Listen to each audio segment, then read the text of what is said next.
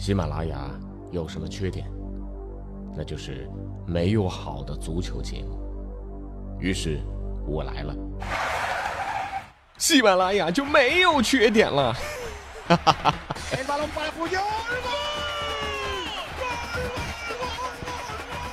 我是俊君，喜欢足球，听足球欢乐多。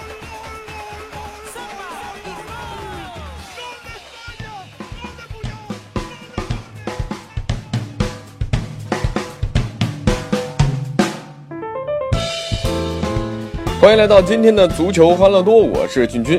中超第九轮打完了，热点不少。广州恒大亚冠被淘汰之后啊，这无牵无挂，全力打联赛，二比零轻松战胜河北华夏。北京国安呢二比一战胜了为亚冠留力的上海上港，赢得了赛季的首胜。不过国安这场胜利啊，几乎呢就是在埃尔克森和吉安不在的情况之下获得的胜利。呃，就像下象棋啊，上港饶了国安两个车。还有呢，申花李建斌的烧脑的那次少林飞腿，这些呢咱们都不说了啊，球迷们也已经说的不少。但就在中超火爆的同时，不知道大家有没有关注到，就在刚刚过去这个周末，二零一六中国足协江阴周庄杯国际青年足球锦标赛打了最后一轮的比赛。中国 U17 国家队啊，就是这个一九九九年龄段的这个队伍，在上一轮一比五惨败给平均年龄比自己小一岁的日本队之后，零比五又不敌乌兹别克斯坦，两连败。哎呀，这后备力量薄弱呢，我们挖的坑太大了。这个咱们说了很多年了，但这次呢又有点区别。直到今天，中国足协也没确定 U 十七国青队的主帅是谁。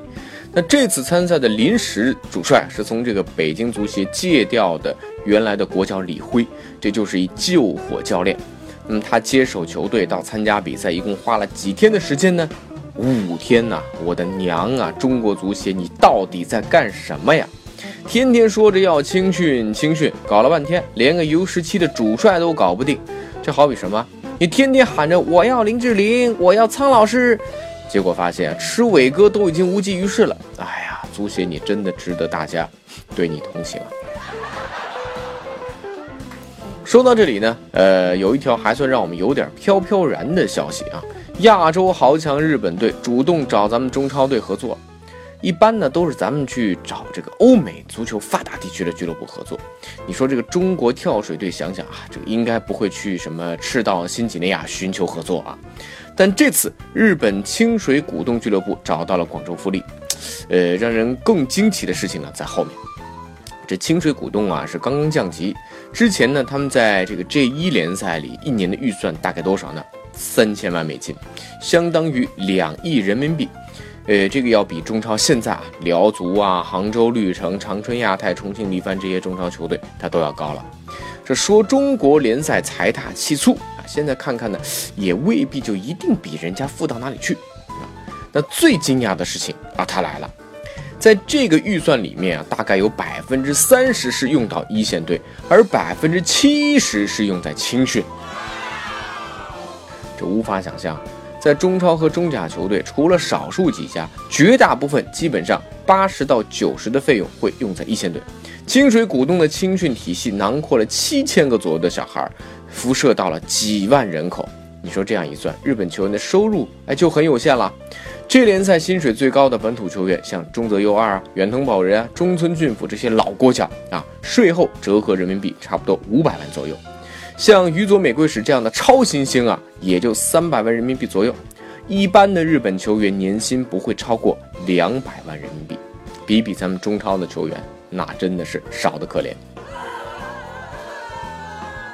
而冈崎慎司刚刚在莱斯特城拿了英超的冠军，他的球衣在东京和大阪的球衣店里，这这真是大卖了。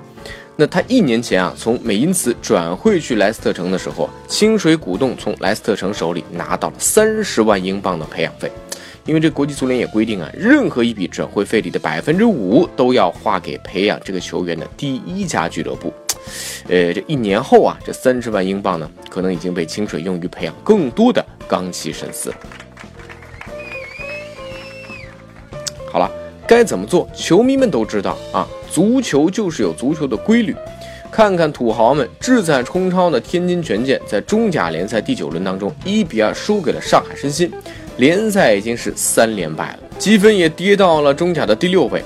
中甲联赛的历史上还没有一支三连败的球队有冲超成功的先例。像法比亚诺、贾德森、啊、格瓦尼奥这些呃巨星组成的巴西三叉戟磨刀霍霍啊，这个赛季前的权健更是豪言：我们不败冲超。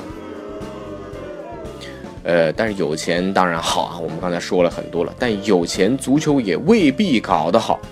其实到现在为止，我都还没搞太清楚啊，这个卖各种稀奇古怪的保健品的权健为啥会这么有钱啊？呃，现在看来，你这个靠忽悠呢是可以挣钱的，但靠忽悠是搞不好足球的。呃，都说钱啊，也来说说基本尘埃落定的英超，阿森纳是夺冠了啊。哎，这个没听错啊，我也没说错，他就是阿森纳。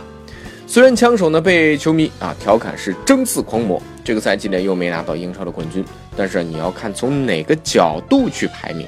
论比赛成绩啊，阿森纳这些年年年争四，表现在英超里呃也是最稳定的了啊。但论赚钱，枪手当之无愧的英超第一。数据统计说了啊，在电视转播分成和商业收入上，阿森纳累计赚得超过一亿英镑啊，位列英超的二十强之首。